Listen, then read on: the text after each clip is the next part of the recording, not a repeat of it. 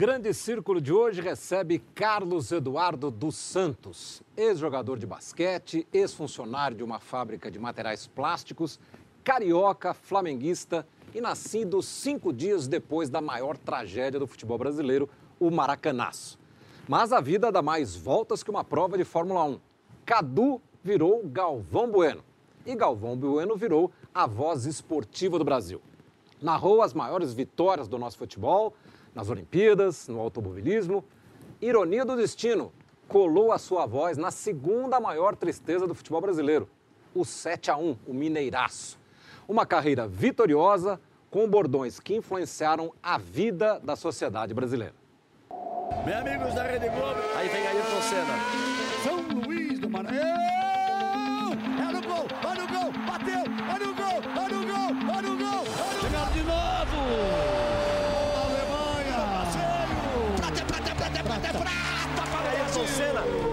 Para tentar a vitória no Grande Prêmio do Brasil.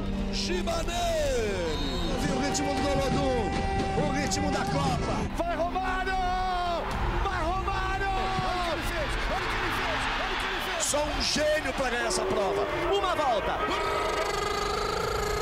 Ronaldinho! Que Oliver Kahn, que nada! Vai perder, vai ganhar, vai perder, vai ganhar, perdeu! Ganhou!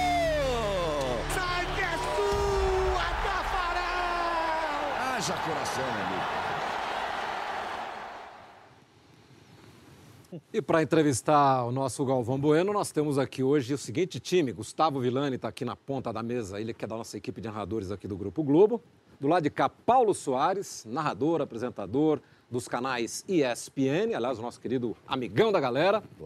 Renata Fã, apresentadora da Band, também está conosco. Do lado de cá, o Sérgio Rodrigues. Sérgio Rodrigues é colunista da Folha, durante muitos anos cobriu Fórmula 1, viajando o mundo aí com o Galvão. Faz parte também da equipe de rotoristas do Conversa com Bial. Aliás, conversou com o Galvão um tempão para aquele programa que ele foi dar entrevista lá. O que não saiu lá vai sair aqui hoje. Que beleza. Tá bom. Tino Marcos, da nossa equipe de reportagem, e o Sidney Garamboni, o Garamba, que tem uma longa história com o Galvão Bueno aqui no grupo também. Dirigiu na estrada, faz parte da direção hoje, é o diretor do programa Bem Amigos e está aqui conosco hoje para dar uma pressionada no Galvão também. Galvão, para a gente começar, é, nós vimos ali que você nasceu pouquinho depois da Copa de 50 e estava na Copa de 14, as duas chamadas tragédias do futebol brasileiro. Você Qual não tá foi? querendo dizer que eu sou o pé frio, não. Não, Ah, muito pelo contrário. Muito pelo pra contrário. estabelecer logo o princípio da história aqui. É, mas qual é que foi a maior tragédia, na sua opinião? Maior tragédia. 50 ou 14?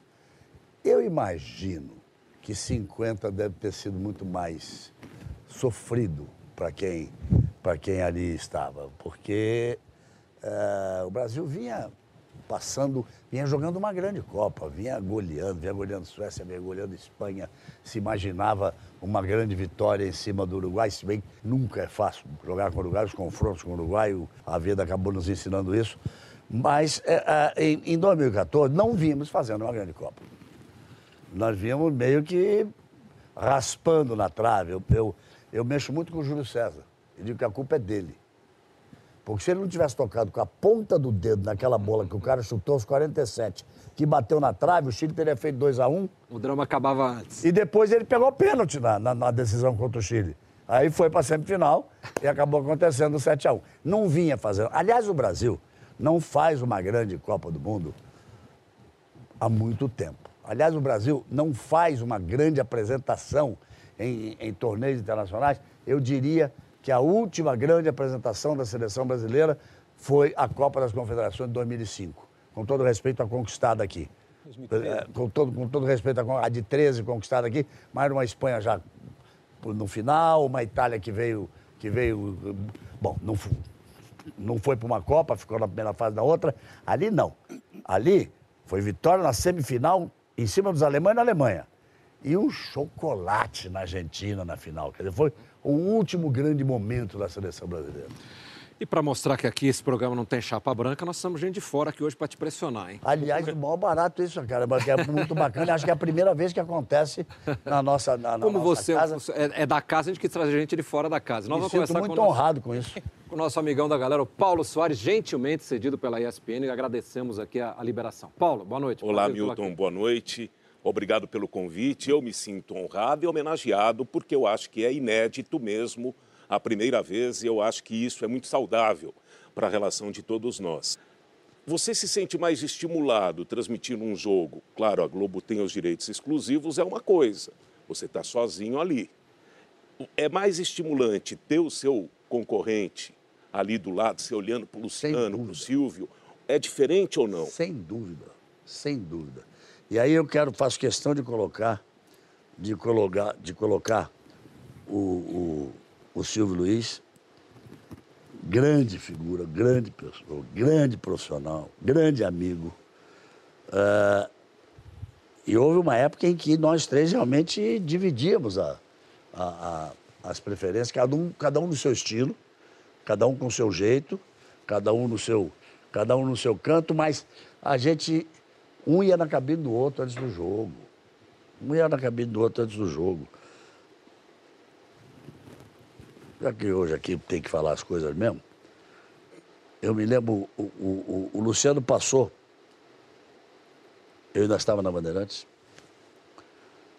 na Globo, numa final, numa decisão de Campeonato Brasileiro, o que, o que eu passei na Copa de 86 a que você se referiu.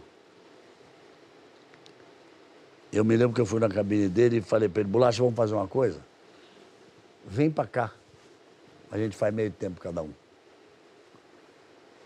E, e, e existia esse respeito profissional de, de, de, de, um com o outro.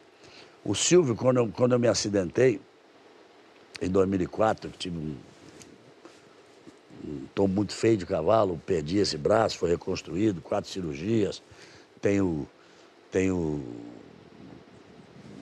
três grandes placas de titânio, 18 parafusos, não, não sei como é que não apita em tudo que é aeroporto. É, é, o Silvio ia me ver todos os dias. Quando eu estava no hospital e depois, depois na, na, na minha recuperação, na minha, na minha fisioterapia, ele tinha um programa na Bandeirantes. Ele, hoje senador, Jorge Cajuru, eles saíam da Bandeirantes e iam me ver. No flat que, eu estava, que eu fazia. Mas meses, todos os dias.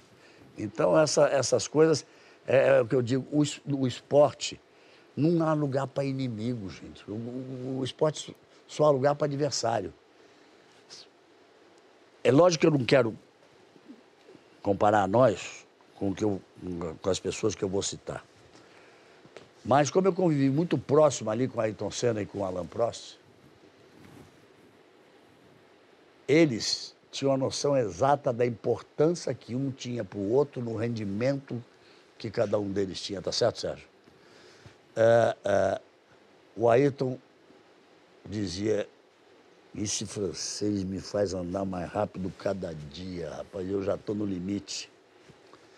E eu me lembro quando o Ayrton ia bater o recorde de pole position em Monza.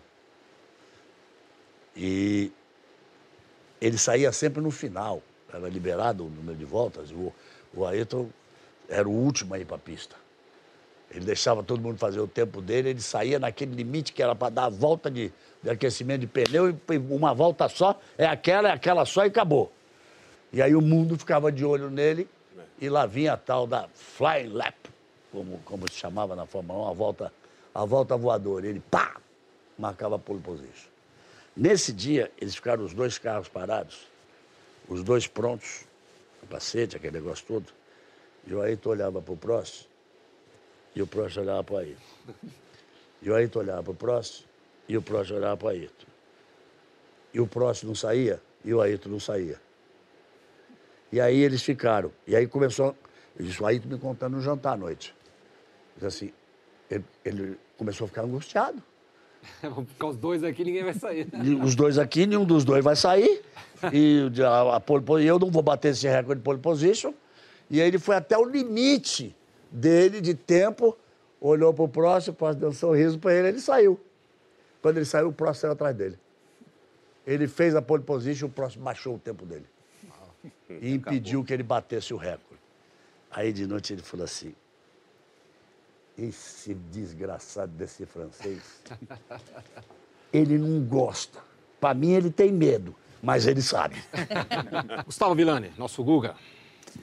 Galvão, você chega Fala, garotão. à Globo em 81, certo? Certo.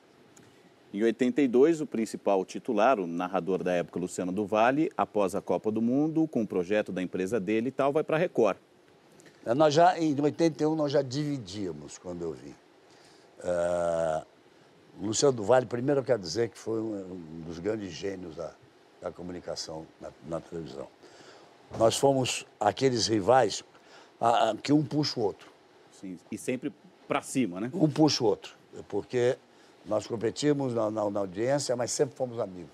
Pois é. Então, é, é, é, mas quando eu vim, já, nós, já, nós já dividimos. Ele ficou com a seleção brasileira, eu fiquei com a Fórmula 1 e os outros e os jogos, os outros jogos nós dividimos. Tanto que naquele ano o Flamengo foi campeão da Libertadores, foi campeão do mundo. Você eu fiz fez? o primeiro jogo da decisão da Libertadores, ele fez o segundo e eu fiz a decisão Do Mundial. mundial em Tóquio. Pois então, é. foi uma honra para mim já chegar dividindo com o Luciano.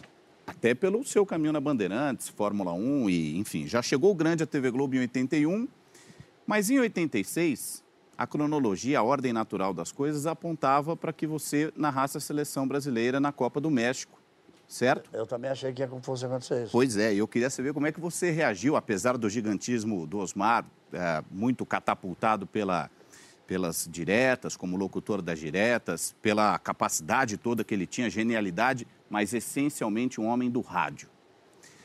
Procede a história que o Armando Nogueira te queria como narrador do Brasil e o Boni como narrador do Osmar. Como você recebeu a notícia?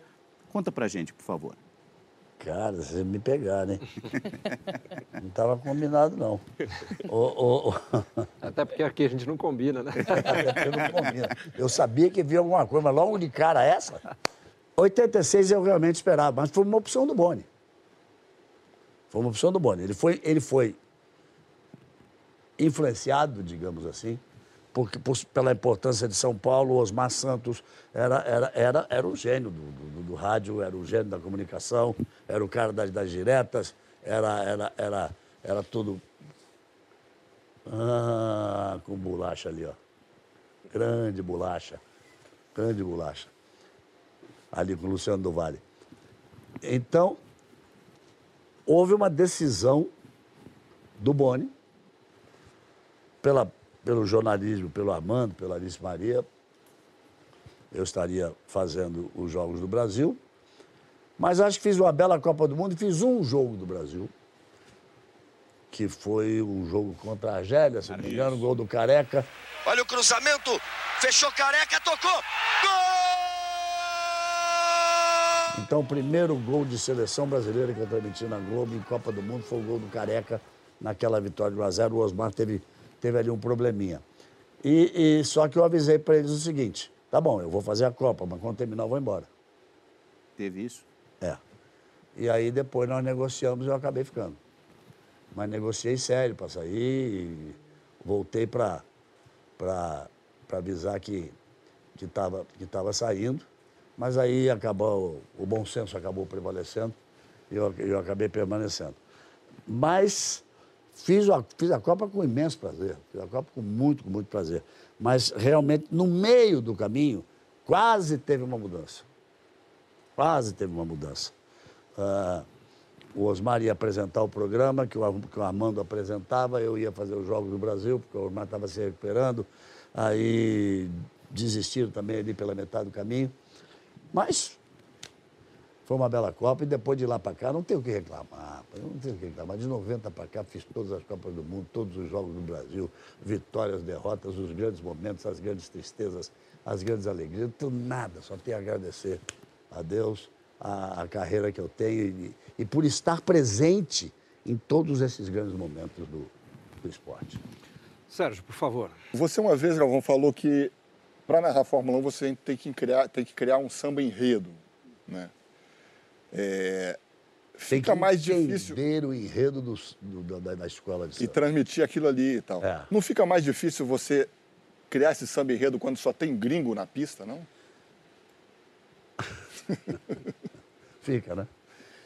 Essa história do, do enredo, do, do enredo da escola de samba, como eu, eu já, já transmiti de tudo na vida, já, tive, já também fiz muita transmissão de, de, de, de, de carnaval, de desfile de escola de samba. E você tem que se preparar, você tem que entender. Você tem que entender o, por que, que o samba enreda daquele jeito, como é que é o enredo, como é que são as alas, como é que a história vem sendo contada, para você não se perder. A corrida de Fórmula 1, ela é assim. Você precisa entendê-la. Você precisa saber a estratégia de cada um, por que, que esse vai parar nesse momento, por que, que aquele vai continuar na pista. Você precisa ter informações. Você precisa isso.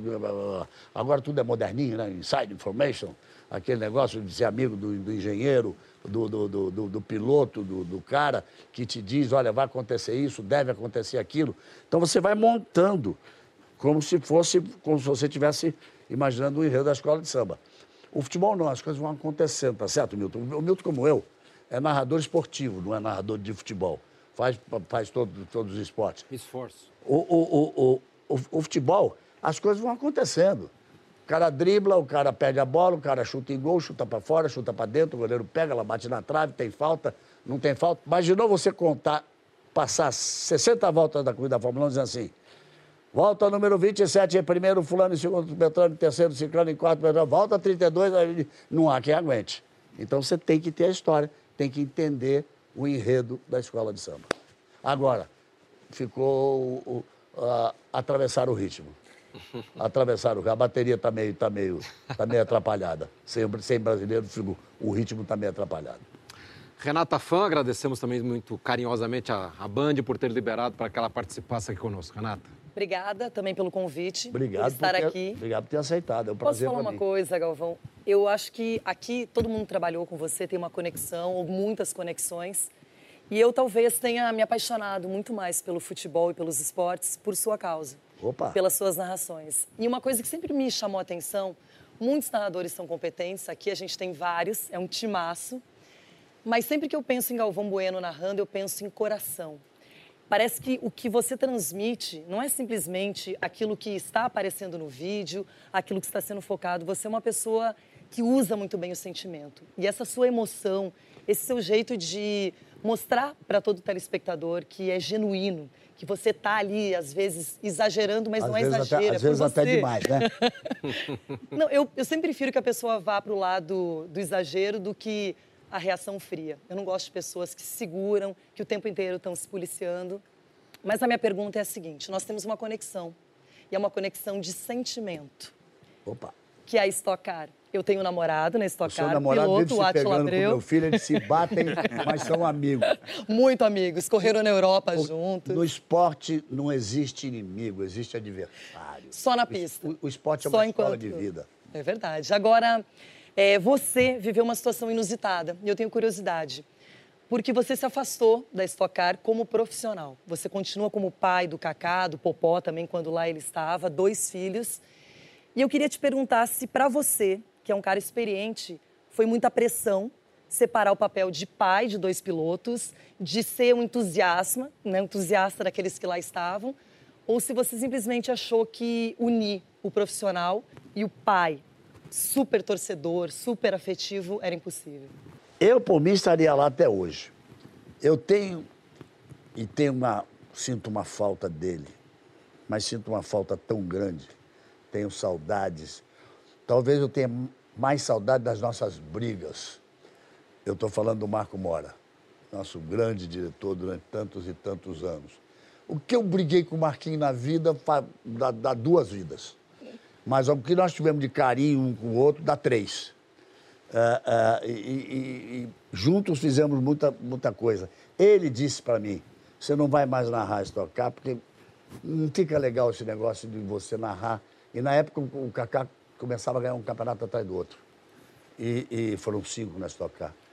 E não está legal, e eu sempre escutei muito o que o, o que o Marquinho falava. Não gostei, não gostei, mas ficou, ficou por isso mesmo. Mas teve um dia que era dia dos pais, em Jacarepaguá, e o Cacá botou pai, feliz dia dos pais no, no, no- no carro e ganhou a corrida. Eu fiquei, me senti meio envergonhado, meu. O Reginaldo Leme parecia mais pai dele do que eu.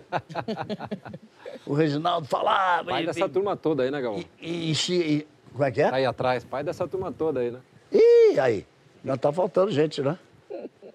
Ali tá o Cacá, que Cacá, tô eu, Popó. tá a Letícia, tá o Luca, Cacá, Popó. É, tá todo mundo aí. Tá todo, to- a, a, a filharada. E, de- e desses, o Luca, o Luca, o Luca ainda não fez filho, não.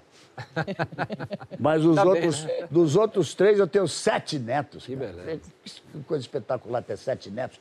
Quem sabe um dia eu não narro uma corrida de um neto. Aí o Marco Tanto Mora. não ficou tão bem resolvido isso, que eu confesso a vocês aqui, que outro dia eu tive uma conversa com a Joana, nossa nova diretora de eventos. Falei, Joana, eu estou com vontade de narrar umas corridinhas de Stock Car. O que, que você acha? Eu dou maior força. Quem sabe Eu também dou maior força. Sidney Garamboni. É o seguinte, Galvão, uma vez você falou uma coisa muito rapidamente, eu fiquei muito curioso. A época do Galvão cabeludo, você falou que teu, um dos seus ídolos era João Saldanha. Esse Galvão jovem, cabeludo, você comentou rapidamente... que- Não, e o ídolo desse Galvão cabeludo era o George Harrison, Exato. E ia nas você, corridas de Fórmula 1. você comentou rapidamente que durante a ditadura militar você teve que correr da polícia. Muito. O que, que esse Galvão cabeludo fazia, então, nos anos de chumbo? Em 1968, eu acho que eu acho que eu daqui eu fui o único que, que foi para a rua, tomou porrada. E olha, quem reclama, quem reclama do gás lacrimogêneo agora não sabe o que era em 1968, era duro de respirar.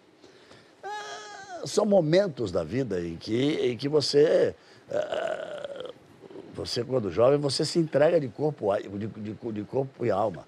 E aquilo, e aconteciam coisas que eu, eu, eu, eu, eu eu fui para a Assembleia Permanente, eu falei muito, eu falo muito, né? Falei muito em, em, em, em- em Assembleia Permanente. Eu me lembro de uma que, que, que, que eu falei, e o Honestino, que sumiu, falou naquele dia também. Então a gente, a gente, a gente ia defender aquilo que entendia ser o correto. Com o tempo você até vai mudando, vai ficando, vai se equilibrando mais, vai vendo as coisas de, de forma um pouco diferente, ah, porque eu acho, eu acho que todo extremo é ruim. Qualquer radicalismo é ruim.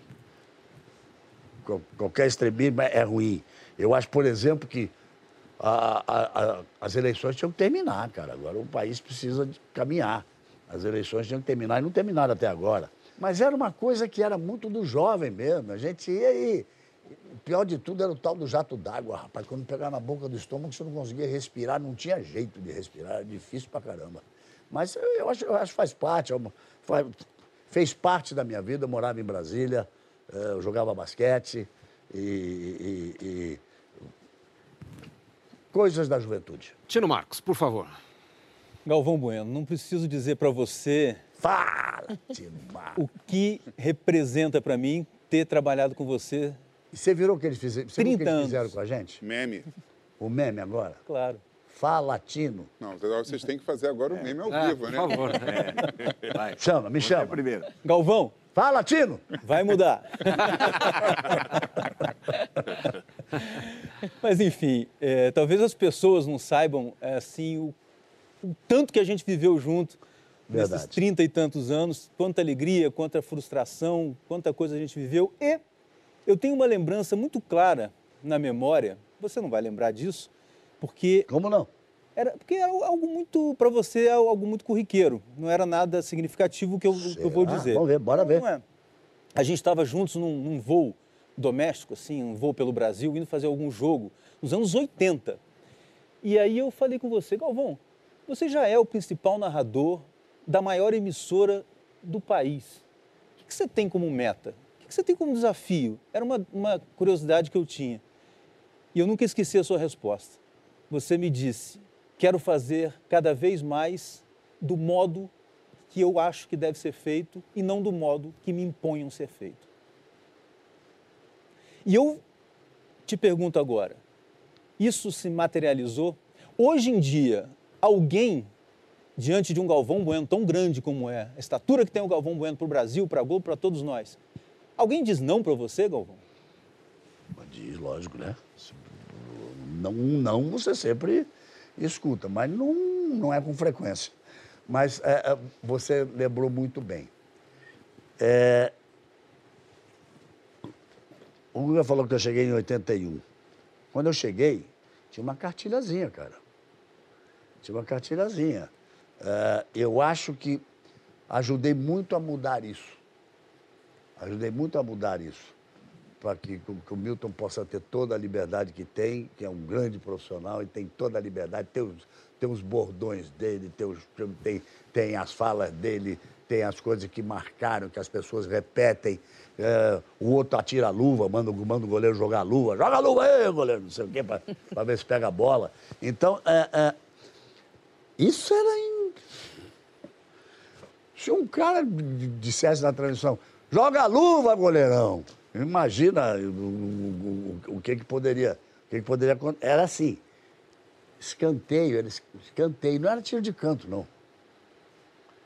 É, a conversa direta do, do narrador com o comentarista não existia. Não podia existir. E eu vim, e, e vim meio afobado. Como eu digo agora, é normal dos jovens, tá, tá falando o Guga. Né? A pessoa quando chega, chega mais, chega mais afobada. Então eu vim mais afobado. E aí Ciro José, que foi Armando Marques e Ciro José, com, claro, com aval do Boni. Né? Quando eu falo Boni, meio que olho para cima, né? Porque o Boni é o Boni. Boni construiu a história dessa televisão brasileira. É... Ele dizia assim, vá com calma. O Bonifácio é brabo, mas ele, ele, ele, ele, ele vai pegando as coisas, ele vai, ele vai aceitando, mas vai com calma. Vai com calma. Eu fui com calma colocando isso, colocando aquilo, colocando isso, colocando aquilo. Mas era mesmo, no, nessa época, nós começamos a trabalhar juntos nos anos 80. Não, não me lembrava da frase exatamente, mas a minha cabeça é, era, era essa. Eu queria ter. Bom, audiência, você sabe muito bem disso, tio. A audiência era uma coisa trancada a sete chaves o Boni guardava no mínimo seis das sete chaves com ele. Talvez o Buzoni tivesse uma chave. Diretor de programação. diretor de programação. Que era, era, era, o Boni era o superintendente, depois vice-presidente. Ninguém sabia audiência. Ninguém sabia audiência. E eu consegui convencê-los de que era importante. Aí você se lembra, e as audiências eram, eram realmente espetaculares, são até hoje, mas eram, os números eram enlouquecedores. Aí eu pedi, cada vez que eu der uma deixa comercial, permitam que o coordenador da transmissão diga à audiência. Aquilo tomou conta da nossa equipe. Você dentro de campo não podia ver. Mas você não podia ver. Você, você, os câmeras socavam o ar como se fosse o Pelé fazendo um gol. Ou, pessoas que estão hoje importantes aqui na, na, casa, dentro dessa nova plataforma de esportes, o Bueno, o Claudinho, que faziam que fazia o áudio, eles gritavam, pediam, não grita. Eles gritavam na cabine, porque era, um, era uma coisa. O, o Arnaldo ficava enlouquecido, o, o, o, Falcão escrevia no papel. É, então, então, era uma coisa. É, porque tentei explicar, isso é de todos nós. Não é de uma pessoa, é de todos nós, é um trabalho conjunto, são, são centenas de pessoas que permitem com que se chegue na, na, naquele número e os números foram liberados e hoje a gente fica sabendo a audiência, Durante até para você medir, até para você medir o seu tom, claro. até para você é, ver como vou mais para cima, vou mais para baixo, seguro aqui, seguro ali. Então, é, é, eu, eu, acho que, eu acho que isso foi uma das coisas que eu, nesses 38 anos de Globo, vamos dizer, falo mais de Globo, né? A, a Globo é, é, é, a minha vida. Eu tenho 45 anos de profissão, tenho 38 anos de Globo. A Globo é a minha vida. Então foi, um, foi uma coisa que eu me orgulho muito de, de ter conseguido. O Galvão também teve seus momentos malucos aqui na, no grupo, né? Baixo e Tafarel. Vai partir, vai que é sua, Tafarel. Partiu, bateu, acabou!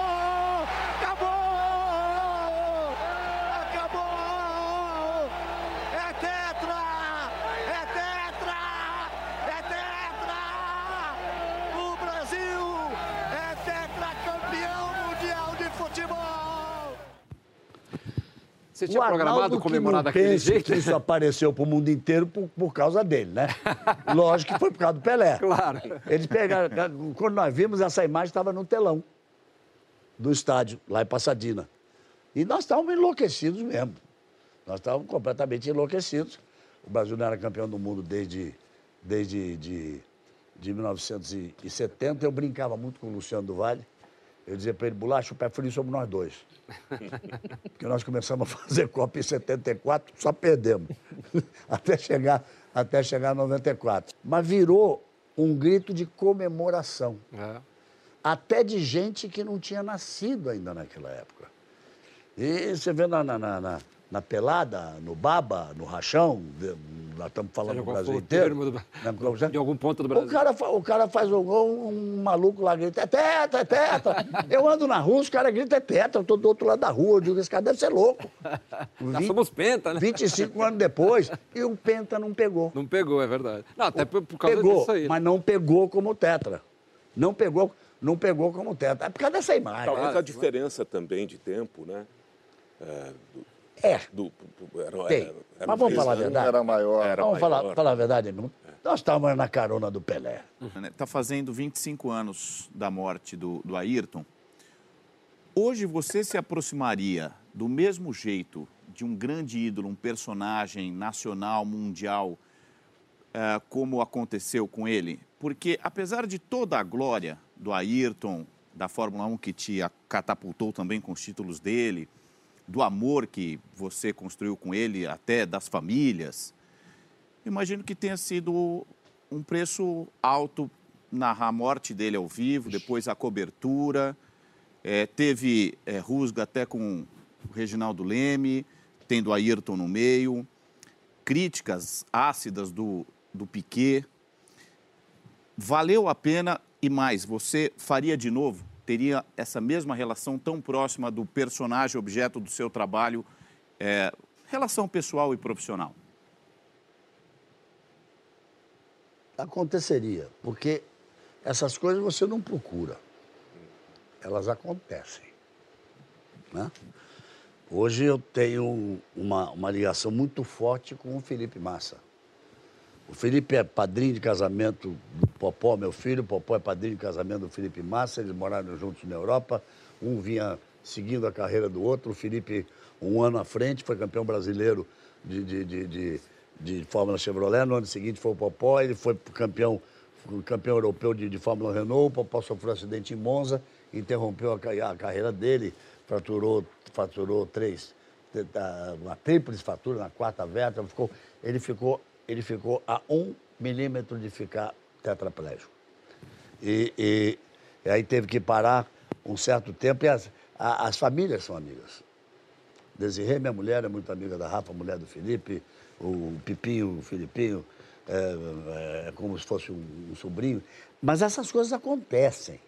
Ela, não é eu vou ficar amigo de fulano.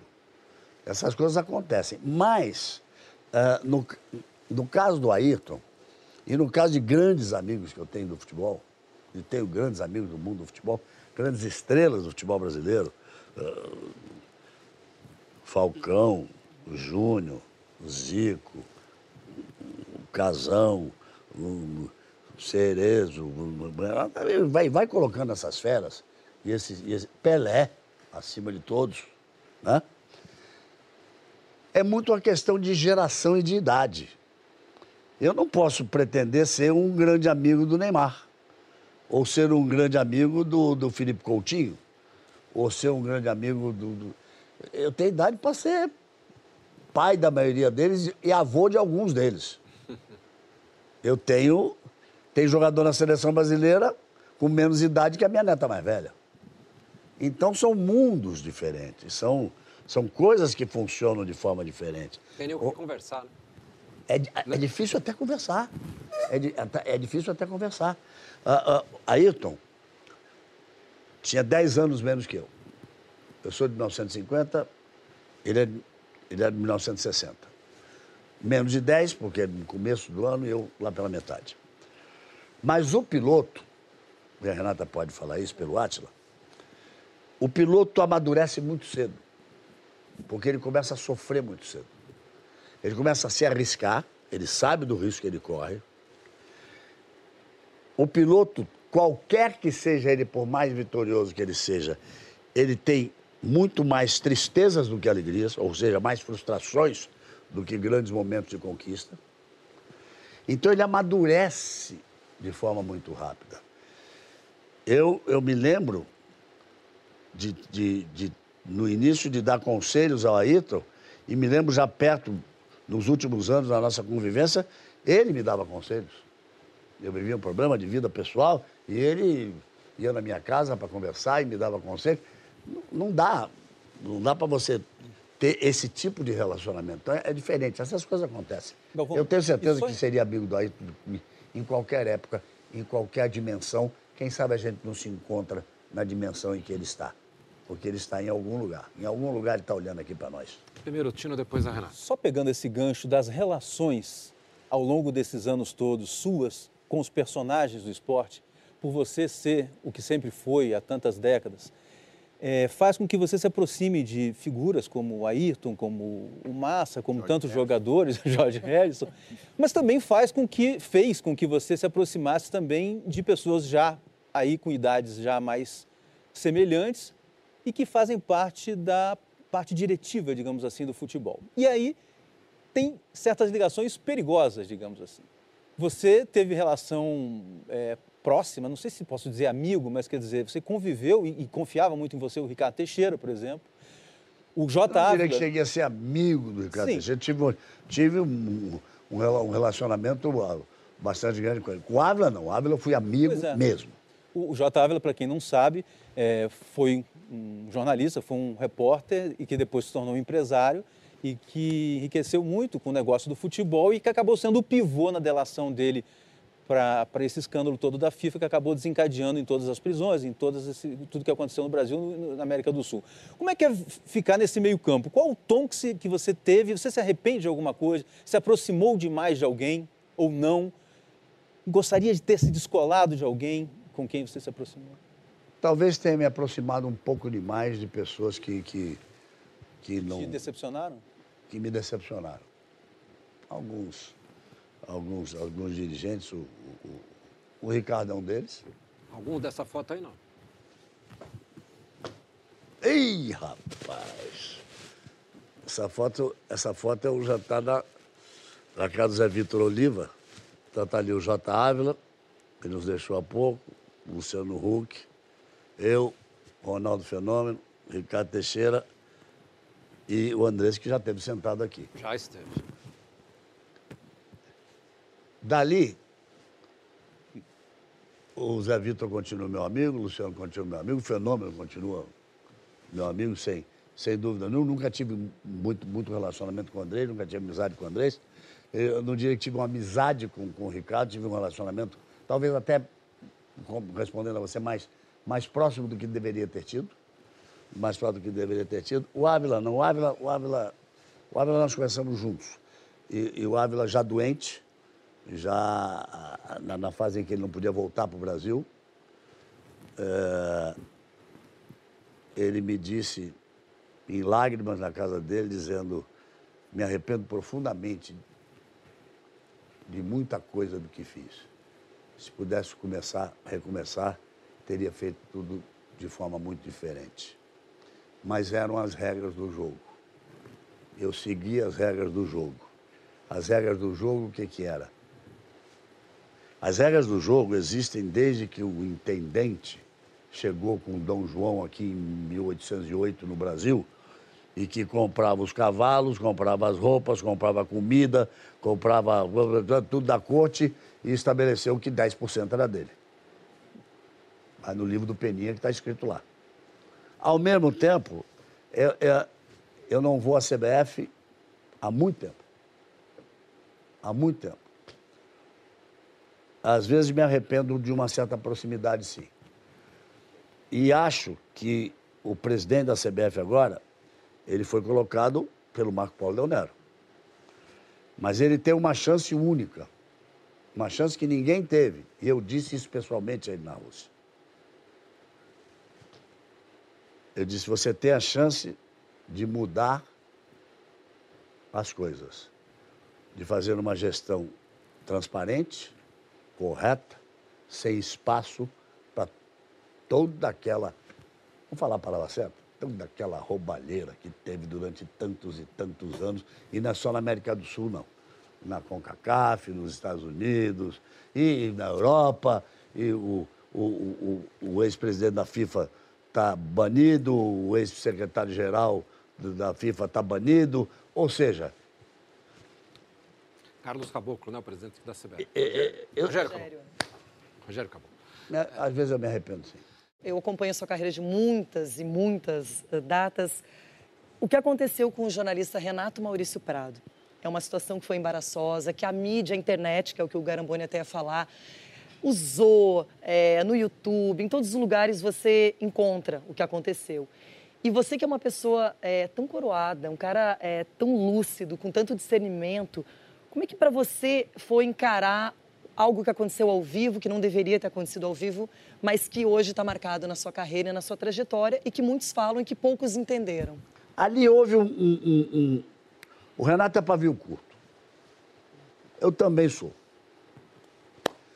Ali houve um desentendimento de uma conversa. Nós tínhamos uma reunião de pauta, porque eu, eu apresentava um programa que fechava a- a- a- o Dia Olímpico do Sport TV. Não era ainda como é hoje uma, a plataforma Globo de Esportes. Eu era a única pessoa da Globo que estava na, na- na equipe do Sport TV. Porque a Globo não transmitiu os jogos daquele ano, 2012, né? A Globo não estava nos jogos. A Globo não TV estava nos jogos. É, com o Raul, que era o diretor da- do, Sport TV, foi, foi difícil convencer, etc, etc, etc. O que, que eu ia fazer? É, é, eu não, não, não podia andar com um credencial de, de outra emissora. Então, passava o meu dia, acompanhava e, fechava, e fazia um programa. E o Renato era o, o meu parceiro do programa. Como no Bem Amigos, era, eu tinha, tinha o Renato sentado à minha esquerda e o, e o Arnaldo à minha direita, durante 15 anos. E a gente fazia uma reunião de pauta antes, e o Renato sempre foi muito apaixonado por, por vôlei.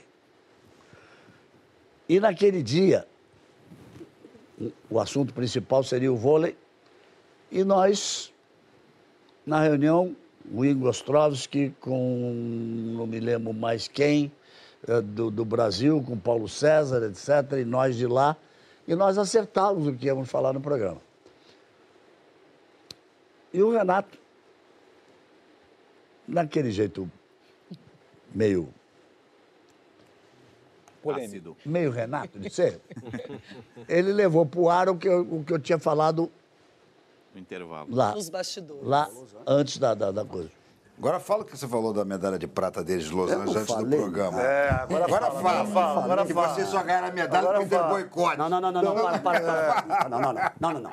Isso é uma coisa que você não pode dizer. Isso é uma coisa. Tem milhões de pessoas assistindo lá de lá.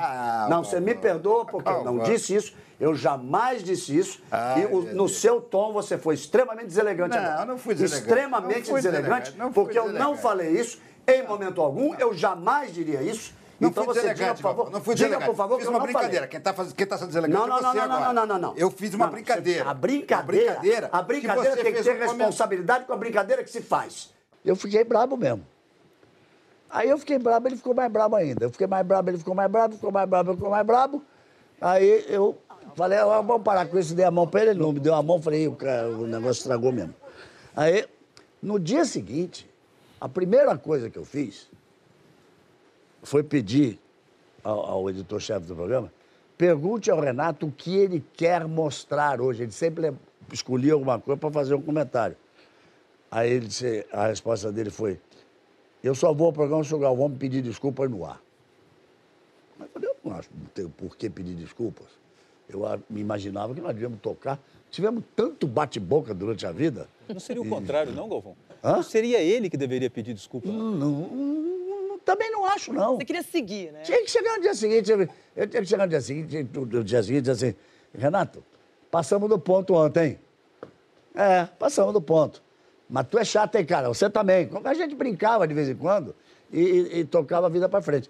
E, mas a rede essa tal de rede, transformou isso numa briga de, de, de, de, de, de- de juramento de morte, que não existe. Nós estamos combinando, agora eu e ele, de fazer uma visita para o Sérgio Noronha, que está lá no Retiro dos Artistas, no Rio de Janeiro. E eu e o Renato estamos combinando de ir juntos visitar o Sérgio Noronha lá. E outro dia, as pessoas não entenderam. No dia que o Brasil tomou de 7 a 1, nós estávamos no hall do hotel, e o Renato veio. E, e- e- porque tinha acontecido antes, ele tinha gravado um comentário dele, eu tinha feito o Jornal Nacional em Fortaleza. Acho que é um jogo antes, né? Contra a Colômbia. Um jogo antes, contra a Colômbia. Uhum. E ele passou, eu falei, ô, vai falar boa noite, não? Aí ele virou, deu um sorriso, nós fomos lá, demos um abraço. Para nós acabou ali. É, é, é, no dia do 7 a 1 ele, ele viu Desirê, minha mulher, abraçou, deu um beijo, falou, vamos jantar? Vamos jantar. Aí as pessoas ficaram olhando no hall do hotel, todo mundo dizendo, mas esses caras não queriam se matar? Então, então ah, Um vídeo que nós vídeo fizemos sobre redes sociais. vazou numa rede- nas redes sociais. Lá. Lá vem ele. passou de novo. Dramática. Direita, direita, direita. Vai que é sua, vai, vai, vai, vai que é sua. Esquerda, esquerda, esquerda. Um, dois, três. As bandeiras começam a se agitar. A quadriculada em preto e branco. Vamos lá, pra terminar, pra terminar.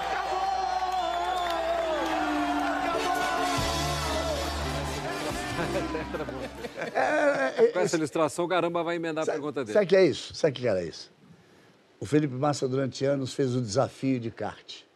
Schumacher vinha correr, e grandes nomes vinham correr, todos os nomes brasileiros vinham correr. O, o Kaká e o Atila nunca se deram muito bem, porque eles são muito grandes, os dois. Então, no kart fica mais difícil. Falando do Atila para mexer com ela. E isso aí era em Camboriú. Já tinha tido a corrida. Tava to... eh, eram os pilotos, pais, amigos, todo mundo se divertindo. A ideia era quem atravessava aquele negócio correndo. Ninguém ia conseguir. Então virou uma brincadeira. E, e- e dessa brincadeira colocaram como um negócio ridículo. E tá todo mundo bêbado. Não tinha ninguém bêbado. Era uma brinca... Será que as pessoas não podem mais brincar na vida? Mas então, é, é isso que eu queria te perguntar. Você tem essa visão crítica da rede social e do que ela representa. Muito crítica. Então, por que, que você se expõe? Você não tem medo dessa exposição O de que virar? quer dizer se expor? Você, por exemplo, atravessar a piscina sabendo que certamente estão filmando e que vão Mas eu lá vou saber que estavam Você vai para a filmando? praia, feliz da vida, e faz foto. E você posta também, e as pessoas pegam essas fotos e vão brincando. Você... Moscou enlouqueceu. Moscou enlouqueceu. Ah, mas Moscou enlouqueceu barato. Ah, Peraí, Moscou enlouqueceu barato. Aquele dia Moscou tinha enlouquecido mesmo. O que, é isso, gente? Moscou enlouqueceu. Olha, olha, olha, olha. O bicho pegou. Eu tenho um grande amigo que é, é, tá, tá meio doentinho hoje, não está aqui com a gente, o Marcos Uchoa. E naquele dia nós estávamos juntos, estávamos saindo do, do restaurante e Moscou tinha enlouquecido. cara. Era um, era um- negócio. um- é, é, e o Uchoa falou assim: eu fico imaginando quando a gente veio aqui a primeira vez, Galvão, ainda na época do, do- do- da, da União Soviética, essas ruas todas vazias, aqui, e as pessoas daquela idade devem estar loucas de ver, de, de ver, de ver, isso, de ver tudo isso que está acontecendo aqui. E aí foi mais barato, eu comecei a rodar, vou rodar. E Moscou enlouqueceu! E, e foi um. eu- e aí, eu vinha de um jantar com, com, com amigos e, e, e, e, com Arsênio Wenger, uma grande conversa de, de mais de duas horas com ele. Depois encontrei Laurent Blanc, Roberto Carlos e todo. E foi uma noite deliciosa. Um dia. na- Será que eu não tenho direito de me divertir um dia na vida? Então você não, se todos nós temos. Você não se policia, mesmo sabendo que pode virar. Eu me policio um montão. Imagina se não me policiasse. Estava é, falando, né, Milton, das, dos odiosos, é, dos fãs que se comunicam hoje diretamente, tem um canal direto. E há 10 anos, pelo Twitter, depois de uma crítica, é, como todos nós ah, recebemos, surgiu o Cala Boca Galvão, algo muito típico também, a distorção da história, que inventaram uma campanha para salvar os papagaios é, do mundo. Isso foi parar no meu país, da Espanha. É, me lembra aqui, louco. New York Times, dos Estados Unidos, e no, no Clarim da Argentina. E ali, é, você, com o Thiago Leifert na, na central da Copa, riu do episódio e meio que colocou uma pedra. Eu queria saber se aquele é um marco, se aquilo é um aprendizado, porque há algumas semanas, Brasil e República Tcheca, você deu um nó em todo mundo ao, ao falar do Kudela, da- do jogador mais votado da República Tcheca. Você acertou a pronúncia agora. O Kudela. É. Eles queriam que falasse outra coisa. Outra né? coisa. Galvão, é, não te atinge? Porque é, é muito dolorido, às vezes, é, receber as pessoas é, comentando, opinando com fígado, com tanto ódio, com tanta. Qual o seu limite? Eu acho que até está melhorando. Eu, eu- eu uso uma frase que eu confesso que roubei. Não, não consigo, eu li um livro, não consigo me lembrar o, o nome do, do, do autor. E lá pelo meio do caminho do livro, ele diz assim: a melhor coisa que a internet fez foi ter dado voz a todos. A pior coisa que a internet fez foi ter dado voz a todos. Porque a pessoa ter sua opinião, a pessoa não gostar de mim, não gostar de você, das reportagens do Tino, do Amigão, do que, o- do que o Milton, do, do jeito que o Milton narra, do que o Sérgio escreve. Não gostar da Renata foi mais difícil, mas, mas, ah, ah, ah, Mas acontece também. mas acontece também. É o direito de todo mundo. Agora, eu também aprendi que o seu direito termina quando começa o direito do outro. Ofensa, falta de respeito, coisas muito baixas que envolvem família. É, lamentavelmente tem isso, haters, né? É. É, é isso, devia ter um nome pior. É, é, isso continua. Eu acho até que melhorou. No meu caso, melhorou. Eu tomava tanta porrada, cara, agora eles estão tão carinhosos que eu estou meio desconfiado. acho que eu estou numa fase meio cult. Mas Então- aquele comecinho, Galvão, Então, hã? comecinho do Cala a Boca Galvão, você come- ficou magoado, né? O, o Cala Boca Galvão, eu gelei, para não dizer que congelei. Porque quando eu cheguei na redação, que tinha explodido a história do Cala Boca Galvão, eu falei, acabou. Para mim, deu. Isso agora vai virar uma coisa louca. Então, qual era o jeito de, de, de, de, de encarar aquilo? Eu conversei muito com duas pessoas. Com o Luiz Fernando Lima, que era o nosso diretor de esporte, e com o Schroeder, que é o nosso diretor-geral hoje da, da, da, da Rede Globo, e era o diretor-geral de jornalismo e esporte. E ali nós conversamos, e aí, vamos, vamos, vamos embora lá? Vamos levar na sacanagem? Vamos. Vamos embora. E aí, mas também ninguém, não tinha combinado com que o Thiago ia entrar e dizer, cala a boca, Galvão. Também não precisava tanto, né? Também não precisava tanto. Mas aí, eu disse, boa noite, Thiago, estou aqui no setor da Copa. Ele disse, cala a boca, Galvão. Eu falei, ué, mas não era para eu falar? Eu vim aqui para falar. E começamos a rir, e por aí, e por aí a coisa foi. E ficou legal. Me, me deu o direito de escrever um livro. Fala, Galvão. E, graças a Deus, o- vendeu, liderou a audiência, foi em primeiro lugar durante muito tempo. Foi muito bacana. Teve que agradecer demais o Inglos, Inglostrovski, que me ajudou muito. Foram noites e noites e dias e dias. É bacana, bacana. Escrever um livro assim é muito bacana. Agora, Galvão, tem um outro vídeo que viralizou muito também. Esse foi uma transmissão da, da- da televisão. Ai, né? meu Deus. E que a gente vai mostrar lá que, segundo soube, Calma, fontes bem próximas a você. Você levou até uma bronca, você disse que não costuma levar muito não aqui na Globo, imagino que bronca também não. Mas nesse dia parece que teve bronca. Vamos ver ali. Muito legal, garotadinha. E aí vem o Brasil de novo. Queria saber de onde é que eles são. São Luís do Maranhão! Olha o gol! Olha o gol! Olha o gol! Gol! Eu estava contando uma história, só que eu, Não, todo mundo quer saber quem é o Maranhão que fez o gol. Não, eu, falei, eu não sei porque eu estava São Luís do Maranhão! Você que curiosamente, você curiosamente estava perguntando da onde era A mensagem a mensagem que chegou pela internet. Olha só. Tá vendo como a culpa era da internet? Aí você foi para São Luís do Maranhão e saiu o gol. Tá vendo como a culpa... Mas não teve bronca, Bronca mesmo eu levei. É, essa que a gente queria saber. Eu levei bronca. Ah, ah, em todos os anos, o, o, o Boni tinha o papelzinho amarelo. Papelzinho amarelo. Era os memorandos de papel amarelo do Bonifácio. Quando ele soltava um daqueles, vinha brabo, cara. Vinha, vinha que vinha brabo. Eu só recebi um nesses. Era o cartão amarelo. nesses era cartão amarelo. Porque o segundo já era cartão- vermelho, né? Era o cartão amarelo. Você recebeu algum, tio? Eu não. Ah! Não mente, toda não. propriedade. Você deve ter recebido algum. Não vem Umas com essa. faltinhas assim, mas amarelas. Não, não, não. Não vem com essa, não. As broncas de lá. E o pior é o seguinte, todo mundo que quer fazer uma homenagem pra mim bota essa narração da dura que eu levei, que foi o tricampeonato do Ayrton Senna, que ele vem, o Berger vem em segundo, ele tira o pé na, na, na linha também. uma Então, então, só, só então vamos ver, vamos repetir. Já que você falou que todo mundo põe, vamos pôr Aí, aqui. Tá aí. tá vambora. Aí vem ele, se aproximando da Chinquene, Berger na ponta ali atrás. Vem pra Vitória Senna, Ayrton Senna, aí vem ele. Na Chinquene, Berger Tirou se aproxima muito. Berger encosta, ele faz o sinal pra Berger. Aí vem Senna, ele faz o sinal, eu sabia, eu sabia! Senna deixa Berger passar! Brasil! Gerhard Berger vence! Ayrton Senna do Brasil, tricampeão mundial de Fórmula 1! Ele tira o pé na entrada da reta. Deixa o amigo Berger passar.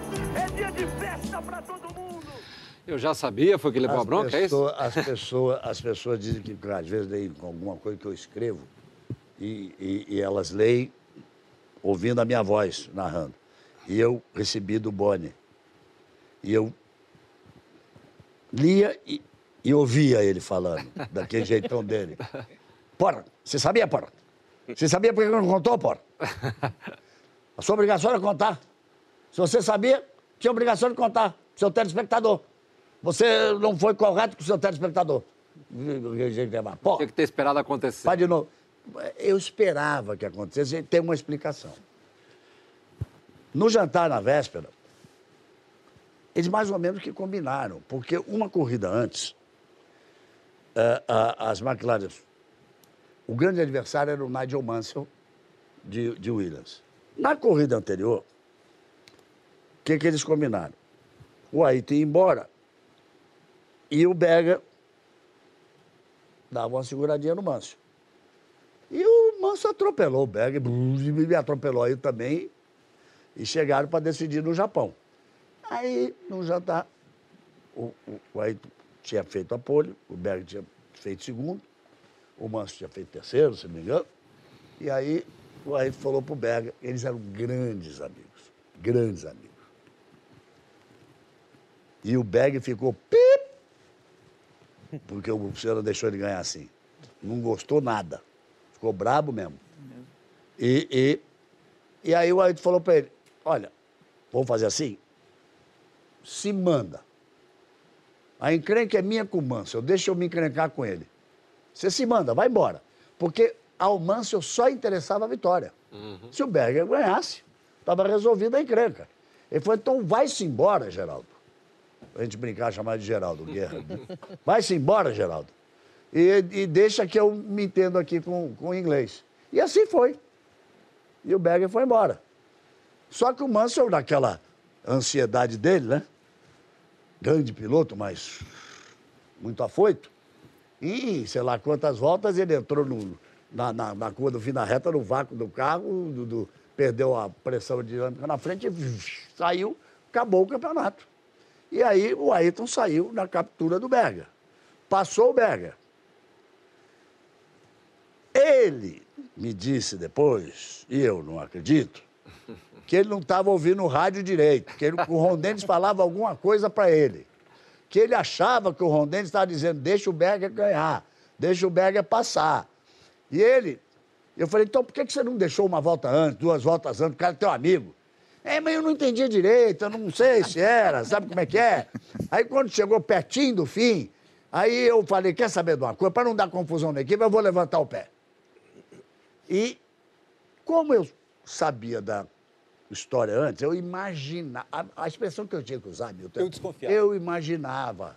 Eu esperava que isso pudesse acontecer. Se eu sabia realmente, o Boni estava certo, eu tinha que ter contado no começo. Ô Galvão, nessa história, nessa trajetória toda, teve- tem alguma coisa que você não narrou e gostaria de ter narrado? Tem. Tem.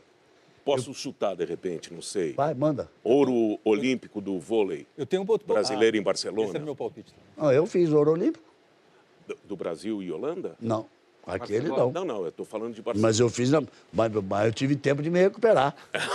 Ora, depois, depois eu fiz na, na, na, na, na, na- na- Grécia, né? Então conta. Então, Eu tenho não, um chute não. também. Hã? Tem um chute também. Vai. Copa 70. Quê? Algum jogo da Copa de 70. Isso até a gente combinou que a gente vai fazer uma gracinha disso, né? Eu tenho outro chute. Você está entregando aqui as coisas. Nós, nós, nós, Outro chute, nós combinamos Renato. que nós vamos fazer uma gracinha Eu disso. tenho um outro chute. Eu senti falta disso. Vamos errar todos. Gustavo Kirten, o Guga, se ele tivesse passado, talvez pela sua voz, a trajetória do ano em que ele foi o melhor do mundo, eu acho que teria para o brasileiro um significado, teve um significado absurdo, mas teria sido mágico, lúdico, diferente. Me faltou o Guga. Eu fiz uma transmissão do Guga numa Olimpíada. Nós conseguimos, houve um, um movimento nosso do esporte na, na, na Olimpíada para convencer a programação a fazer um jogo de tênis inteiro. Então eu fiz um jogo do Guga que foi naquela Olimpíada, ganhou. Mas me faltou, me faltou fazer a saga do Guga. Não é esse jogo, aquele jogo, o, o primeiro o primeiro Roland Garros que ele ganhou, eu estava assistindo, quase que me atraso para o jogo, lá na, na- na, França, em 97, aquele que o Roberto Carlos tchuf, meteu assim. É, é, pra você ter uma ideia, estava com o Arnaldo, com o Falcão, larguei o carro no meio da rua. Nós chegamos meio em cima da hora, enquanto o Guga não ganhou, a gente não saía do. Os três, nenhum- ninguém conseguia sair para o jogo. E, é, então não é esse jogo, não é, não é, não é ganhar o Master, não é o dia que virou. Não, é a saga, a história. O, o, o, o, o, que, ele, o que ele fez. E, e me dá uma tristeza profunda, sabe o quê? O quê? É saber que os homens que cuidam do tênis do Brasil não souberam aproveitar o que o Guga construiu nas quadras do mundo. Nós tínhamos que ter um tênis forte hoje. Nós tínhamos que ter um tênis como a Espanha, como a Argentina. como- Gente, deixaram passar, perderam um- um- um- um- o que o Guga fez. Entrou para a história, está lá. Mas o tênis brasileiro tinha que ser outro no pós-Guga. É, eles foram de uma incompetência brutal. Brutal. Hoje a minha paixão pelo golfe, eu digo sempre que falo do golfe, digo, eu estou buscando, nós buscamos um Guga do golfe. Galvão, você falou no, no começo do programa que é muito difícil, por uma questão até geracional, ser amigo de jogadores que podem ser até seus netos, filhos e tal. Mas o Filipão, por que, que não é seu amigo? O que, que tem o Filipão? Por que, que ele não é seu amigo? Você não consegue ter uma relação assim, ele fica, ele tem uma importância. Deixa eu dizer uma coisa a você. Eu nunca tive uma relação de amizade, de, de, de, de, frequentar a casa do Filipão, dele frequentar a minha casa. Nós sempre nos demos muito bem. Mas o Filipão tá aquele jeitão dele, né? É, mas, vou contar aqui uma história. Estava almoçando na Coreia do Sul, véspera do jogo Brasil e, Tur- e Turquia. E aí o nosso Mosca, nosso repórter cinematográfico, José Carlos Mosca. hã? José Carlos Mosca. José Carlos Apelido Mosca. Um K, hein? É, é, isso aí foi. é, Porque apelido quer dizer outra coisa em espanhol, né? Aí botaram, a gente tinha que preencher lá o nome, apelido, ele botou mosca. Aí o- o- eu estava ali almoçando, E o Mosca me chama, até hoje só me chama de pai. Pai! Pai! Ah, Mosca, calma. Aí. O homem quer falar com você. Falei, que homem quer falar comigo? Tá ali te esperando ali. Era o Filipão. Nós fomos para uma, uma mesa. Peça sua caneca aí, por favor. Caneta não tem. Caneca, caneca. Dá o celular também. Obrigado. Aí o Filipão botou aqui um copo, um outro copo, um garfo, uma faca. E falou assim, Tchê, tô muito preocupado porque todo mundo tá achando que esse jogo é uma moleza com a Turquia. E esse time da Turquia é bom demais. Eles marcam ali, aí ele começou, aí ele bota, o Ratatouille, ele vem aqui, esse aqui desce para cá, o outro sobe aqui, aí quando a gente entrar, que o Ronaldinho entrar por aqui, vem esse cara vem aqui, o fenômeno vai vir aqui, vai vir um outro daqui. Eu falei, tá faltando um copo aí. E, e, e, e assim foi. Isso na primeira Agora, fase? qual é a minha caneca, na- qual é a sua? Primeira fase ou semifinal, Galvão? Eu estava preocupado com as minhas fotos. Você não vê minhas fotos. Galvão, esse Brasil e Turquia é da primeira fase ou da semifinal? Primeiro jogo, estreia. O jogo de estreia. Eu falei, ô Filipão, você não me tirou do meu almoço para me dar uma aula de tática de Turquia. O que, que tu quer? Ele falou, não, eu estou preocupado demais. E quando você fala lá no Jornal Nacional, os caras falam, você não vai comprar, não, não, não, não é ético a gente fazer um acordo do que eu vou falar no Jornal Nacional. Mas eu já entendi o que você quer e eu concordo com você. Eu acho que cabe. Cabe alguma, cabe alguma coisa nesse sentido. E foi para a coletiva. Você deve se lembrar. Eu quase não faço pergunta na coletiva, vou juntando as coisas. Aí. O, o, o- nosso assessor de imprensa, me ajuda? Rodrigo Paiva. Rodrigo Paiva? Rodrigo Paiva. Rodrigo Paiva disse, ô, Galvão, quer fazer uma pergunta? Eu digo, Filipão, estou muito preocupado. Porque eu acho esse time da Turquia muito bom. Eles marcam bem demais, eles tomam espaço. Eu estou com medo da gente. Tá todo mundo achando que vai ser uma moleza. Ele, mas eu queria essa pergunta. pra ele." Aí ele fez o discurso dele que ele queria fazer. Ali passou a existir uma cumplicidade que durou a Copa toda. Não, não teve privilégio, não teve nada, mas, mas a gente trocava ideias e conversava. E, e, e, e, e assim veio a Copa de, de, de, de 2014, quando ele voltou. O Parreira é um gentleman e um amigo querido. Se vocês se lembram, o Filipão deu uma entrevista para Patrícia Poeta e para mim, ao vivo no Jornal Nacional, antevéspera da Copa do Mundo. Eu me assustei um pouco com as respostas dele, porque nós tínhamos perdido o Neymar e o, e o Thiago Silva. E eu disse, "Eh, vai mudar o esquema? Ele disse, não, tchê, deixa pra lá, não sei o quê, não sei o quê. Eh, eh, aí perguntei, Antivéspera "Mas- do jogo com a Alemanha. véspera do jogo com a Alemanha. Dois dias antes. É, mas e quem. Aí entra alguém no lugar do Neymar, você muda, você pede seu capitão, você pede o, o cara da sua defesa, você pede o Neymar. Ah, temos vários. Ele estava super confiante. E conversávamos, e batia um papo. Ele gosta de tomar um bom vinho, e eu gosto de tomar um bom vinho. E, e algumas vezes jantamos, tomamos um bom vinho. Veio 7 a 1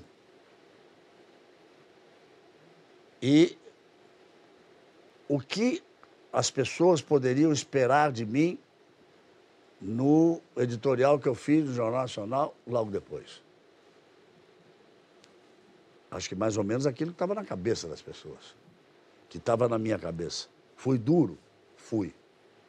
Mas acho que fui duro dentro da minha função e da minha obrigação. E ele deu uma entrevista dizendo que eu apontei, fi- fiz o, fiz o Brasil apontar o dedo para ele, então ele não precisa mais falar comigo. Lamento, lamento profundamente, porque eu tenho muita admiração pela capacidade de trabalho dele. Ninguém é técnico campeão do mundo à toa, ninguém leva Portugal às finais de uma Copa do Mundo, só dois brasileiros levaram, A maioria das pessoas, não, vocês sabem, mas a maioria que está assistindo sabe disso. Otto Glória em 66 e, e Filipão depois. É, ninguém leva Portugal à final, à decisão de, um- de um- de um- de um- um- uma Copa Euro- Europeia. Ninguém, ninguém depois do 7 a 1 volta para fazer o sucesso que está fazendo no futebol brasileiro, para ser campeão brasileiro com, com o time do Palmeiras. Então, ele, ele dentro do, do- do jeito dele, ele é extremamente competente. Agora, se ele não quer mais, se ele disse publicamente que nunca mais vai falar comigo, que nun- nunca mais vai me dirigir a palavra, o que, que eu posso fazer? Eu gostaria demais de trazê-lo ao meu amigo, de ter uma conversa, de voltar, Filipão, tomar uma taça de vinho com você, falar de futebol, como a gente sempre fez. Mas a vida é assim. A gente paga, às vezes, o preço das obrigações que a gente tem. E já confundiu camisas de times assim, narrando ou não?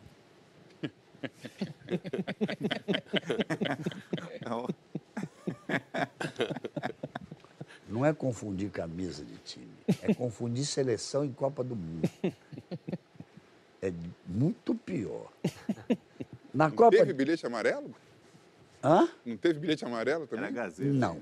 Tinha um amarelo, tinha um time de amarelo e tinha um time de branco. E naquela época se transmitia ao vivo um jogo, 1974. E os outros jogos eram transmitidos em VT, em off-tube. E quem escolhia que jogo que ia pro ar à noite, que passava no Brasil às 11 horas, 11 da noite, era o Tete Alfonso, grande Tete Alfonso, papai Alfonso. E aqui chegou a informação de que naquele dia nós íamos fazer, eu, o Alexandre Santos e o Sérgio Cunha, nesse pool de três televisões, que nós íamos fazer que o jogo seria Alemanha, Suécia e Bulgária. Jogaram naquele dia. Entra um time de camisa amarela, quem é? Suécia. Outro todo de branco, quem é? Bulgária. Bulgária, não tá certo? Então Deveria começa o estar. jogo e lá vai a Suécia, e lá vai a Suécia para o ataque, bola com Simonsen, Simonsen para Anderstroms. Anderstroms não sei o quê, bateu pela linha de fundo, pé, tiro de, tiro de meta, bate Bulgarov, Bulgarov sai jogando com o Stepanov pela direita, e vamos embora, e vamos embora, e vamos embora, e vamos embora. Quando deu 15 minutos, tinha duas, três câmeras transmitindo. O mundo era outro, gente. Eu estou vendo 74, 84, 94, 2004, 2004, com 45 anos.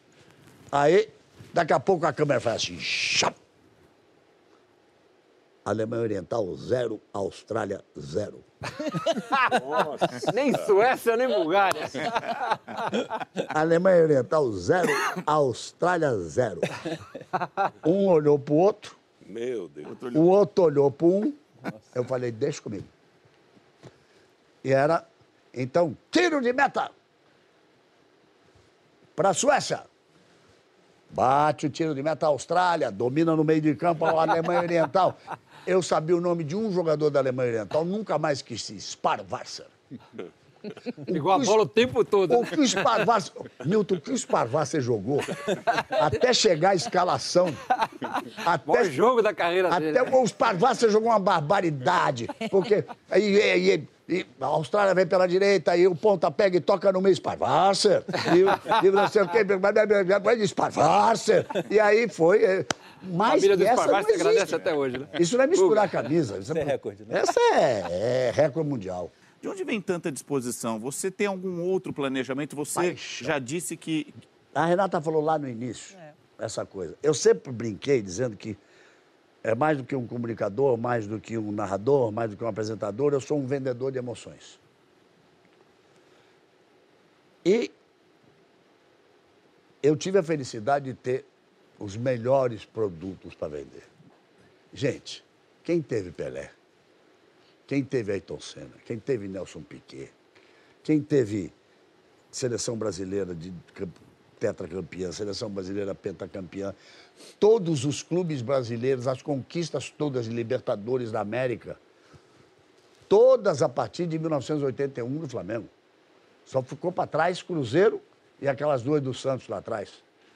Os títulos mundiais do- do- dos clubes brasileiros, eh, Olimpíada, medalha de ouro, medalha de ouro na Olimpíada, grandes momentos olímpicos. Tem uma, tem uma narração que, que para mim, é, é a minha preferida. É a medalha de prata. É prata, é prata, é prata, é Essa prata. aqui não. Tá pronto, partiu Vicente Lenilson. Partiu Vicente Lenilson, parte forte. Os Estados Unidos também, com John Drummond. Muito forte a passagem de João Drummond. Vicente Lenilson entrega a passagem de bastão, foi boa. Lá vem o Brasil, tem a curva a seu favor. Por enquanto eles têm aí a quinta posição. Vamos acertar essa passagem. Essa que deu problema ontem. Isso, acertando a passagem. Vamos embora. Vem o Brasil brigando por medalha. Os Estados Unidos na frente. O Brasil vem brigando por medalha. Tem ali por dentro Cuba. Cuba é adversário. O Brasil está em segundo. Vambora, Claudinei. Vambora, Claudinei. Ele pegou atrás. Tem que passar o cubano. Vamos que é prata. Vamos que é prata. Vambora, Claudinei. Estados Unidos vencendo. Vamos que é prata, é prata, é prata, é prata, é prata para o Brasil. É prata para o Brasil. A equipe técnica toda ali. Você contar a história de Por que que é uma das suas 32 preferidas? caras, mas de quatro brasileiros em menos de 40 segundos. Então eu acho. Então eu, eu, eu- tive tudo, esses produtos todos para. essa me emociona mesmo. Essa me É emociona sua mesmo. preferida, Galvão? Eu acho que tecnicamente é a minha preferida. Tecnicamente é a mais difícil. O Milton sabe bem disso. Você, você, você fazer um- uma corrida dessa, menos. Não dá 40 segundos, Milton. Pra você contar toda a Quatro história. pessoas, né? Quatro pessoas e a quatro vida dos 40 quatro. E a característica de cada um. Como o cara da curva, o cara que pega aqui, o cara que pega ali, o que tem arrancada final. E- e Isso vem, não tem como preparar. Isso vem na emoção. Então. é, Tem- eu- E tem é prata quatro vezes no final, né? É, um para cada um. Eu Uma para cada um. também. Claro. É. E você sabe que eu só fui ver isso muito tempo depois. O Gustavo Poli aqui falou para mim: você deu uma prata para cada um. E eu não entendi. Às vezes não sou tão inteligente assim, então não entendi. E depois eu fui ver e falei: cara, é prata, é prata, é prata, é prata. E a sua preferida que não foi ouro, né? Mas teve cor de ouro. É, é, te- teve, teve, teve, teve, cor de ouro e, e, e, e, e devia ser ouro. Porque depois ficou comprovado que houve doping. Na semifinal houve doping da equipe americana. Tinha que ser ouro. E então, se eu não me emocionar, eu não vou poder vender bem o meu produto. E eu tenho uma paixão pelo que eu faço. O Chacrinha Hélio Guerreiro dizia assim: quero morrer no palco. Ele muitas e muitas vezes falou isso. Eu quero ir até o último dia, se puder. Tomara. Eu quero ir até o último dia, se puder, porque tem duas coisas que são fundamentais na minha vida: o amor pela minha família e o amor pela minha profissão. Eu amo demais isso que eu faço. São 45 anos, eu me lembro de cada instante, de cada momento, de cada alegria, de cada tristeza. Tenho uma família linda. Minha mãe está aí com saúde, com 90 anos. Lúcia, minha primeira mulher, que já se foi, me deu três filhos maravilhosos, Letícia, Cacá e Popó. Desirrei a grande paixão de minha vida, me deu Luca e trouxe o Léo junto com ela. Eu tenho cinco filhos, sete netos. Vitória, Nicão, Cadu, Mila, André, Otávio. Isso é a minha vida.